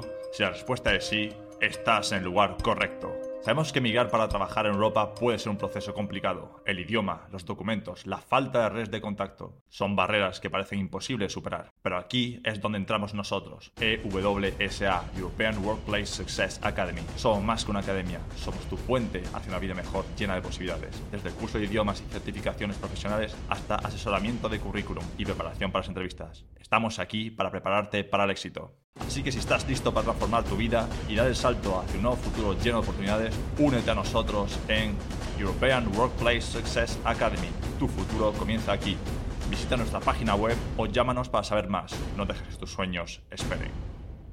Mira, un ejemplo aquí en Alemania está Dios, luego está, ¿cómo te voy a decir yo? Scholz, que ha cambiado por Merkel, y luego está David Hasselhoff. ¿Sabes quién es? sí, claro que sí. ¿En Reino Unido quién es? Reino Sería, Unido- sería Dios la reina, bueno, que ya no está, que ahora es el Dios, rey. la reina, no. bueno, ahora es el rey, pero el rey, las opiniones son divididas, ¿sabes? Vale. Sí. Eh, y luego, ¿quién sería así que sea súper famoso? Yo, yo pienso que es o Mr. Bean, Beckham, Victoria Beckham Me lo has quitado. o señor Belvedere. Eh, a ver, este hombre, tío, el que hacía de Alfred en Batman. eh. Eh, Oh, el actor este, sí. ¿cómo el se de llama? Alf. El de Alfred, el que hacía de Alfred, Alfred. en la peli de Batman. tío, Es que eh, tengo tanta ignorancia. joder, eh, Sí, yo, yo- yo ahora lo actor súper famoso, tío, ¿sabes? Es que no me- ahora mismo no me viene para nada. Eh, hay actores británicos muy famosos que tienen mucho peso allí culturalmente, ¿sabes? Eh, yo sé que tú, bueno, según has comentado, estuviste hace seis años, ¿no? Más o menos allí. No, me fui para allá en 2016, creo. Sí, 2016. Y, y volviste 2022, ¿no? Todavía, 2000, a lo mejor una 2000, pregunta- 2020. Un poco tontería, pero todavía tanto impacto en la sociedad británica la película de Full Monty. Pues- Muy buena. No lo vi, no lo vi tanto eso, eh. Digo, Pero Eh, pregunta, eh. pero pregunta por James Bond, ¿sabes? Digo, y cuidadito, ¿sabes? Cuidadito el impacto que tienen esas películas, ¿sabes? Allí. ¿sabes? Y, y otra pregunta que te voy a hacer, y está seguro que todo el mundo lo querrá saber. Eh, Austin Power, ¿petó Austin no Power, petó? tal. peto, peto. Austin Hostia, Power la conoce allí todo el mundo. Austin Pero- Power es, es como Torrente aquí, tío. O sea, la conoce todo el mundo, la conoce todo el mundo. A, mí- a mí me llaman el torrente ibérico. que sí, bueno, no sé si Estira mucho debería entre torrente y torbe, soy una fusión. To- Torrente. Eh, Tor sin mente. Sí, sí, a ver, Austin. Power, Austin Power allí, tío. Hostia, yo es un máquina. Es un máquina, hostia. Sí. ¿Y qué cine es el que suele consumir? A ver, el cine indio seguro que es el que más se ve, no por nada, sino por porcentaje. Hombre, De gente. Mm. Pero aparte del cine indio, eh, ¿qué es lo que más se consume por ahí? Que cuando tú estabas. Tú te yo me imagino que tú consumías YouTube, pero la gente de allí, No te creas. Eh, a ver, es que el mismo cine americano, ¿sabes? Realmente. O sea, Sí, no te ah, tú que- Tiene que haber mucha influencia. Hay muchísimo. A ver, es verdad que las series británicas ¿sabes? son muy buenas. Algunas son buenísimas. Y, Sí, sí. HBO, y, claro, tío, todas las series de HBO son pepino y entonces Sí. la gente ve muchas series, pero ha pasado exactamente igual que aquí, que la gente ya cada vez va menos al cine y ve más series. Sí, eh, lo lógico. sí. Es lo lógico, lo lógico, ¿no? Eh, la HBO allí es que todo el mundo se ve todas las series, ¿sabes? la gente las conoce. Hombre, es que no me jodas, tío. Series muy buenas, tío. Juego de cromos, hostias, no me jodas. Bueno, después del palo final, ¿cómo se puede, cómo puede una serie tener tanta repercusión cultural, acabar y desaparecer de la faz de la Sí. tierra de esa forma? Pues sí, sí que tiene su lógica, tío. ¿Tú te imaginas 11 años poniendo el mismo tornillo? Pues ellos igual, estaban 11 años encauzados en esa serie. Que ya nos gustaría a nosotros estar 11 años encauzados en esa serie y ganar Vale. solo la cuarta parte de la cuarta parte de la cuarta parte de la otra cuarta parte que ha ganado cualquiera de ellos. Ya ves. Pero que 11 años con la Calesi delante, hostia, Claro, quieras es que o no, no, se, no se puede acabar tan mal. Eh, Claro, es que yo, yo creo que el fallo era eso, porque, Claro. tío, yo creo que hasta temporada quinta o principio de la sexta iba, de- iba muy bien, iba, iba de lujo. Y el final así en plan como, eh, venga, lo acabamos. sí, ya, sí, lo, can- sí. ya lo Hay- cantaba, hay- hay ya lo cantaba. Bob Marley. Bob Marley cantaba No Money Just Cry, pues eso es lo que pasaba, tío, que bajaba el dinero. Bueno, bueno, habrá que verlo, no sé. Sí, es que no, no, tenían la, no tenían la calidad, me parece a mí, en cuanto a los guionistas y demás, para coger y continuar una vez que se le acabaron los libros. Mm. Bueno, Bueno, es que claro. ¿Y qué series más británicas hay famosas? Bueno, la, una que ha pegado muy fuerte es la de Afterlife. Esa, The, The- Eh, The Crown también, o sea, sí, The Crown han sacado, eh, bueno, películas británicas siguen saliendo películas bastante buenas. Yo vi una hace poco, la de El Caballero Verde, está muy bien. ¿Hay Eh, devoto? Bueno, dime, dime. Dime, Luego, luego te... ¿Hay devoto hacia el cine gore o el cine de zombies, cine de terror, para ser más exacto? Bueno, claro, Porque pero han tenido muy buenas, 28 días Sí. es Guau, de allí. muy 28 chulo. días es para mí la mejor peli de zombies, eh, aunque la gente dice, no, que son infectados, pero es el mismo tema más o menos. Para nada. Para mí es la mejor peli de zombies. No, no me jodas. No me jodas, eh, el, el amanecer de los muertos. No, tío, la Amanecer de los Muertos. La No nueva, la nueva. La nueva, la Ah. nueva, digo. Bueno, la, la nue- nueva- la nueva. La Sí, nueva, sí, yo ya- digo la nueva, la nueva. La nueva a mí me gusta mucho, pero me parece que está por debajo de 28 días. Porque 28 días después encapsula mucho mejor el horror, tío, mientras que la mansión de los muertos llega un momento en el que hasta las niñas están disparando y haciendo headshots ahí a todos los zombies. Pa, pa, pa, pa, pa. Yo qué sé, es muy pulp, ¿sabes? Es muy. Mm. eh, demas- demasiada acción así, simple, mientras yo- que yo la- tuve- el 28 días después el horror, tío, ¿sabes? Eh, Yo, yo tuve una historia mala con Amanecer de los Muertos. Recuerdo conocer a una chica y nos al cine. "Va, Vamos a ver esta película tal. "Oh, el Amanecer de los Muertos. Ah, seguro que será una mierda de esas. Yo que sé que será de esas de terror, que sea un fantasma. Buah, tío, salí blanco de ahí, eh, macho. Uf. A ver, a Y mí me bueno. gusta mucho. Sí, hostia, pues luego si quieres te paso, ¿eh? que tengo Sí, sí. un repertorio interesante.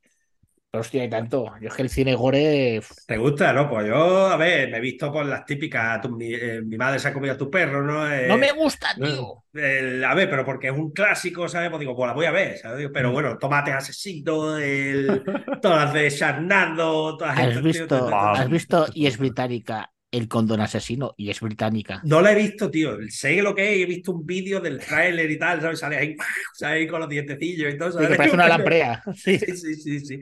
Pero no la he visto, no la he visto, tío. Oyentes, ¿habéis oído qué película debéis de ver? El condón asesino. Ya ves. Hostia. El Vale. tema de alcohol y eso, bien, ¿no? Por allí, por Inglaterra. Hay Eh, las cervezas. son- las calidades habrá de todo. Eh, mi pregunta es, que son importantes. ¿El whisky a cuánto está? ¿La botella? No era caro y era bueno, ¿sabes? O sea, Sí. ahora mismo no te sabría decir el número exactamente porque no. no- ¿Y la cerveza? para eso. La cerveza. ah, hay mucha gente a la que no le gusta cuando vienen de aquí porque es un tipo muy diferente, pero se le acaba Mm. cogiendo el gusto y está muy chulo que en cada pueblo tengan sus variedades, ¿sabes? Sí. Allí hay muchas aquí. más, muchas más breweries que, que, en- que en España, ¿sabes? Mm. Entonces te vas y coges el coche 30 minutos y es otra cerveza totalmente diferente. ¿sabes? Eso está Qué muy guay, Tiene qué guay. su- eh, y luego de muchos tipos. Pues hoy quiero una IPA, hoy quiero una no sé qué, ahora Un una Scout, Pilsner sí. y ahora tal, ¿sabes? Mm. Y a- yo lo disfrutaba mucho. A mí que me gusta la cerveza, ¿sabes? Eh, mm, yo iba al bar y me iba a pedir unas nuevas, vamos a hacer no sé qué. sí. Y Escúchame. habiendo sido, No, eh, sigue tú, luego cierro yo. Cuéntame. habiendo sido inmigrante en Reino Unido, ¿qué imagen tenía la gente sobre el tema de Irlanda? Perdona, Mm, los inmigrantes, ¿qué visión tenían con el tema de Irlanda? No con lo de IRA, porque ya se pasó y todo eso, pero como que está separado. ¿Cómo lo ven? A ver, la mayoría, la mayoría de los británicos, a mí me da la impresión, entre gente joven yo sé que es diferente, entre universitarios y tal, que piensan que a lo mejor se deberían de devolver, pero es que la gente del norte de Irlanda, la inmensísima mayoría no se quiere volver. Mm. Es verdad que ahora Il- que Irlanda está mejor, ¿sabes? Eh, pero bueno, porque inflan su estadística económica, Es- no se convirtió en un tax haven ahí un poco extraño. porro, ya. Eh, pero bueno, que la calidad de vida tampoco ha aumentado tanto, pero, pero la gente británica básicamente considera que el norte de... A mí, los ingleses, ¿eh? no te puedo hablar de los escoceses, porque yo en Escocia no he vivido eso. Yo vivo en Inglaterra profunda, centro, toda la comarca, del, toda, todos los counties del carbón y todo eso, ahí es donde yo estoy viviendo, ¿sabes? Mm.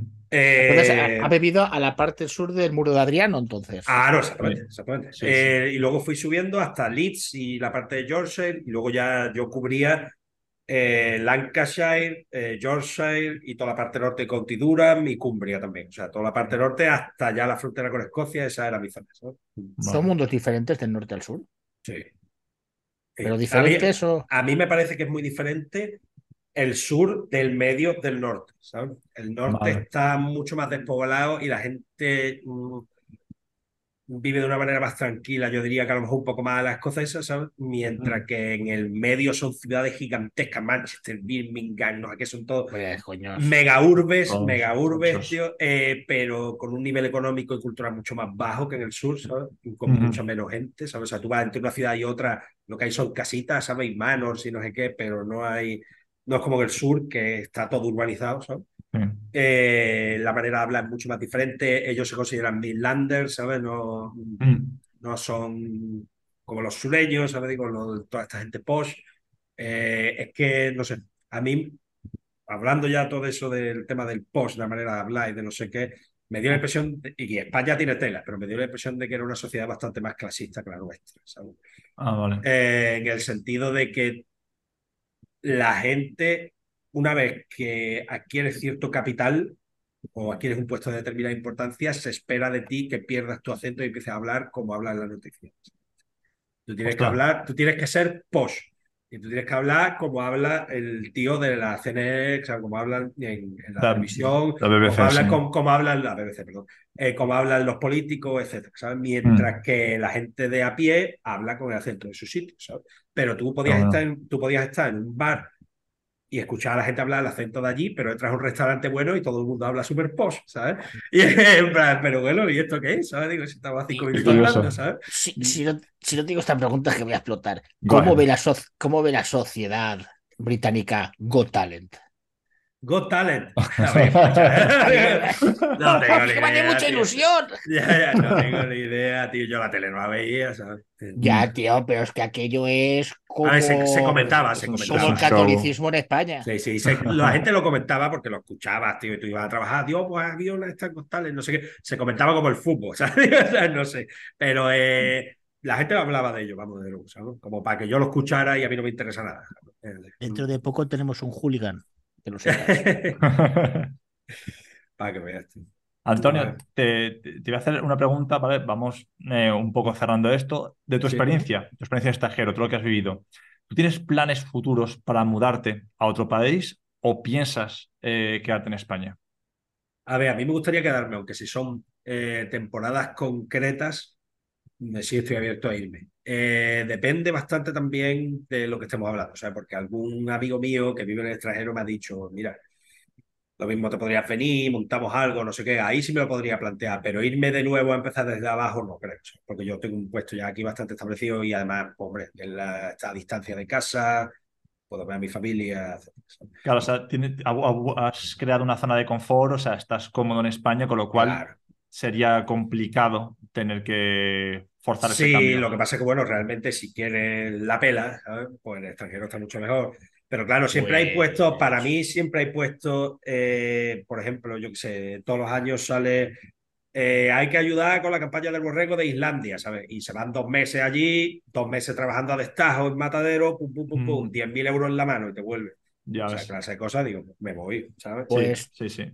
No sé si te habrá contado Jesús, yo tengo muchos grupos, muchos tal, y quiero decir que tengo bastante dominio de Sí. lo que es Europa en general. Y te voy a dar una recomendación delante de todos los oyentes eh, Sí. que lo hagas. Mira a ver cómo está el tema veterinario en Liechtenstein. ¿Dónde? Te lo re- Liechtenstein, perdona, como dicen los, los, los alemanes, Liechtenstein.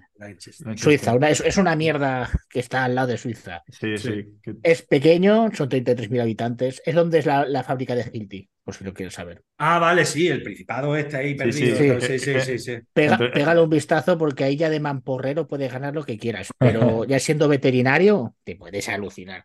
Yo, Claro, solo te recomiendo que lo mires. a países pequeños, tío, en verdad, si, si estás bien preparado, yo creo que puede ser una oportunidad también. Y en. Luxemburgo también te lo recomendaría. Si quisieras, luego, luego si quieres te puedo pasar un contacto si quieres. Ah, pues sí, a ver, yo por Bueno, interés contacto. no te- ¿Por dónde puedes empezar a buscar? Para? Mm, Claro, o sea, porque mm, imagino que todo estará o en alemán o en, ¿sabes? Busque- o sea, Sí. a la hora de la búsqueda de empleo, quiero decir eso. Hombre, sí, yo sí. creo que los, los medicamentos en... ah, bueno, los medicamentos están en griego o están en cada idioma. No, no, los medicamentos, los nombres, tú te entiendes con uno de la India si quieres, ¿sabes? Digo, eso no hay problema. Pues ya está, Mm. coño. Eh, lo que sí digo a la hora de hacer una búsqueda, por ejemplo, online de, de, de puestos Pero eso con el, con el Chrome ya no lo necesitas. Mm. Pero bueno, sí. Que luego te lo recomiendo, como dices tú, pequeños países. Claro. Puedes mirar en el Vaticano, que ahí seguramente. no, fal- falta de animales no hay. Presuntamente. Ya, ya. Te voy a preguntar, Antonio, eh, ya que has- te has movido por Europa y demás, ¿qué país te gustaría visitar? Ya por curiosidad. Hombre, a mí me gustaría visitar los países del norte. Después también me gustaría mucho visitar, hay un país que lo estuve mirando país y es complicado porque hay que pasar por Turquía, que es Georgia, ¿sabes? Ostras. Eh, le tengo ganas desde hace ya tiempo, tío, y Como Rumanía, informé, ¿sabes? Es como Rumanía. Es, es Rumanía. Pero yo qué sé, vi los paisajes, vi la arquitectura única esa que tienen, Ah, vi bueno. tal, ¿sabes? Y, y me llama mucho la atención y, ¿sabes? Un país que, que he querido visitar y que son todo montañas, yo qué sé, me llama mucho la atención. Eh, y luego fuera de Europa, pues hay algunos también. Lo que pasa que, bueno, tontería. Yo este año, pues sí, estuve de visita en Francia y tal. Eh, pero ya por la próxima intentaré que sea China o Mongolia o algo así. Un sitio más Pues lejano. te recomiendo Rusia totalmente. Yo estuve Ah. en el Volga, mi chica es de Stalingrado, bueno, Sí. Volgograd, Sí, y, a- y aquello es una fantasía sexual, tío. es exagerado. Claro, Eh, pasa esto que que a, te- a- a lo mejor me espero hasta que se calmen las cosas un poquito. sí, Y sí. esto, y esto que, esto que os prometo, no para que no puedo justificarlo, pero puedo pedir fotos. Allí vas por la calle, por el medio del campo, y está todo lleno de plantas de marihuana. Es una puta locura. ¿Ah, sí? Silvestre, sí, sí. Es que tenemos una visión de la marihuana como, oh, oh, oh, oh, Ah, marihuana. Marihuana es una mierda de ortiga, tío. Ya. La marihuana es una puta ortiga, Y tío. te vas a países de estos asiáticos, tío, y la hay por todos lados, donde era en Bután, creo que era, que, Sí. que crece los campos enteros y la gente ni, y la gente ni la fuma ni nada, ¿sabes? Porque dicen, "Ah, esto es una Bueno, sí, hierba", se- ¿sabes? ¿Sabes? Que sí, que, que sí, tío, que sí, que es verdad. Yo recuerdo coger la marihuana, llegar allí, claro, como un anuncio de compresa. ¿Qué qué es eso? Lo cogía, tío.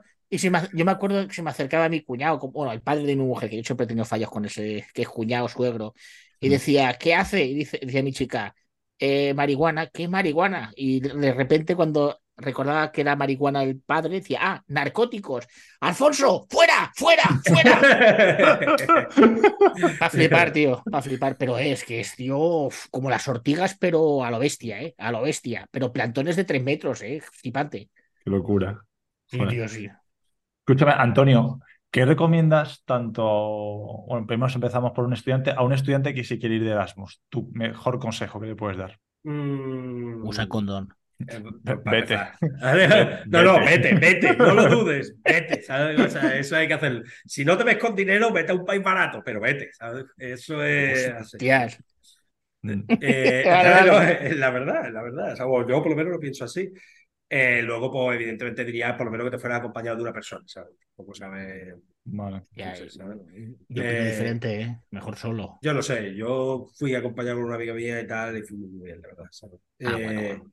Pero bueno, porque yo que sé, también no, en vez de. verdad que, por ejemplo, nosotros lo hicimos diferente porque en vez de vivir en, una- en la residencia de estudiantes nos alquilamos un piso. Etcétera. Mm, otro rollo. Eh, pero bueno, si vas a la vida del resto del, del resto de estudiantes y eres una persona extrovertida, a la residencia de estudiantes vas a ir de puta madre, vayas solo Sí. vayas solo. Si eres una persona que te cuesta un poquito más hacer amigos o lo que sea, pues y acompañado fuera idea. Y Antonio, ¿qué consejo le dirías a una persona que tiene que irse que, que tiene que prepararse o tiene que irse a trabajar al extranjero? ¿Cuál sería tu, tu consejo? Mm, hombre, primero informarse un poquito, hacer un poco de trabajo de campo, ¿sabes? A lo que vas ahí, a lo que no, no te vayas como yo, básicamente, eh, sin saber lo ¿Dónde que está? hay. Eh, luego también diría que no fuera conformista, ¿sabes?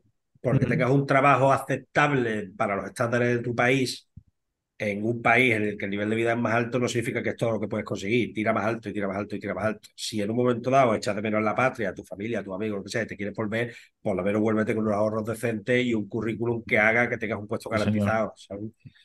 Eh, si te quieres quedar, quédate, pero no te acomodes, ¿sabes? Si vas, si no tienes cualificación y vas a- y entras a trabajar de mozo de no sé qué, pues lo siguiente de personal demostrador en un restaurante, lo siguiente Sí, sí, sí, manager, sí, sí, lo siguiente, sí. ¿sabes? Ir creciendo. pum, pum, pum, pum, pum, ¿sabes? No, y no, quejarse, y no quejarse. Mm. Cuando digo de quejarse, que siempre, qué puta mierda, qué asco, porque estoy aquí. Lo único que hacen es amargarte. Claro, no vas a ganar nada, ¿sabes? En fa- hay que No, no. intentar enfocarlo de una forma positiva y decir, tiramos para adelante, Y- y vamos a ir creciendo, ¿sabes? Mm. Ahí, como Eh, dicen en mi pueblo, quien folla bien y folla mal, folla dos veces. No, pero hay una cosa que a mí me parece importante, que yo lo he visto tanto en otras personas como en mí a cierto punto, es que porque te hayas ido y has tomado la decisión de que te has ido, si las cosas no te van bien, no te vas volverte, luego te puedes volver ahí, ¿sabes? Pero mm, no lo pases mal, a de ganas, ¿sabes? Porque es que no tiene Y- sentido, ¿sabes? Y el, y el comodín de los padres, ¿lo recomiendas que lo usen? Como dicen los padres, ¿a qué nos referimos? ¿A dinerito de los padres? Dinero, claro. ayuda, sí. A ver si, si tiene la posibilidad, claro. O sea, yo no te diría no, que no nunca. O sea, es que yo no he tenido esa posibilidad en mi vida, pero, pero yo que sé, tampoco, juz- tampoco juzgo a la gente que va con una base ya hecha, tío. Aprovecha No, todas no, las oportunidades no, que tienes. ¿sabes? cuando, cuando quiero decir el comodín de, tu de los padres, quiero decir de, bueno, sí, que te aproveches de que estás allí, papá, envíame dinero que tengo para fiesta. ¿Recomiendas más que se busquen más la que- vida que- o, o depende de la posición que tenga cada uno? Los que vayan para solo Erasmus, que vayan y disfruten, o los que quieran quedarse allí, que no dependan tanto de dinero externo y que se busque ver, más la vida. el- yo entiendo que eso es una cosa que a cada persona llega un momento en el que le empieza a molestar que tus padres le den, te den dinero. Pero si tú no tienes ese problema y quieres aprovecharte toda la vida, hazlo, tío. O sea, tienes la Sí. oportunidad. O sea, es que yo lo.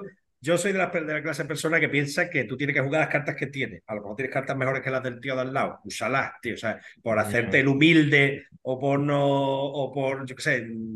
Por, porque te sientes culpable por haber vivido, por haber nacido en una familia más privilegiada, no utilizar las herramientas que tienes para alcanzar el mejor futuro posible me parece una estupidez. O sea, haz- Pues tiene, ti- tiene bastante. Lo que estás comentando es para reflexionarlo, ¿eh? Creo que vas a tener Todas las razón tú. cartas, sí, sí, sí, sí. Vas a tener razón tú. Una, una última pregunta, Antonio. Eh, ya ya para cerrar el, el podcast contigo, eh, ¿qué mensaje le, le darías a, a nuestros oyentes? Pues está complicada. ¿eh? A ver, eh, nuestros oyentes entiendo que habrá mucha gente que no solamente sea de España, sino también de países de Latinoamérica. y Al demás. contrario, de, enfócate más hacia la gente de Latinoamérica que hacia la Ah, gente de vale. España. Eh, pues bueno, a ver, yo animaría completamente a que cogieran y se vinieran, ¿sabes? O sea, eh, yo sé que vosotros, bueno, a lo mejor lo estáis enfocando más hacia la inmigración a países centro norte europeos, ¿sabes? Pero incluso la gente que tenga un mal dominio del inglés o lo que sea, pues, puede empezar por España y luego ir a otros sitios. Sí. Es decir, yo creo que es un, es una tendencia natural de la gente intentar buscar el mejor futuro posible, ¿sabes? Si lo puedes encontrar aquí, vente, ¿sabes? Es que directamente vente, ¿sabes?